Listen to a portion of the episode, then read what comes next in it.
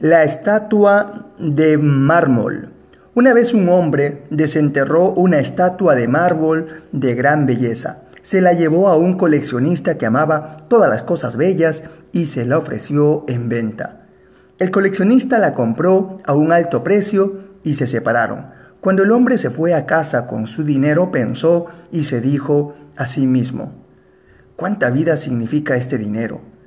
¿Cómo puede alguien dar todo esto por una piedra muerta, esculpida, enterrada en la tierra durante mil años? Mientras el coleccionista contemplaba la estatua y se decía, qué hermosa, cuánta vida, el deseo de una gran alma y fresca con el dulce sueño de mil años. ¿Cómo puede alguien dar todo a cambio de dinero muerto y sórdigo?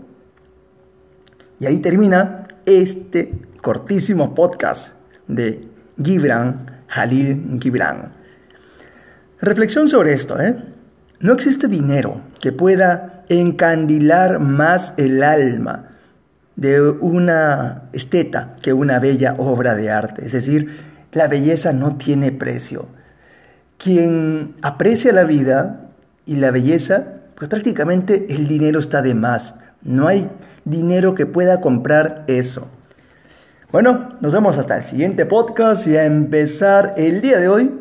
Sí, sí, sí, por supuesto, con mucho entusiasmo y sobre todo, ¿eh? Sobre todo, con esas ganas de apreciar la vida y la belleza, a disfrutarlo sobre todo.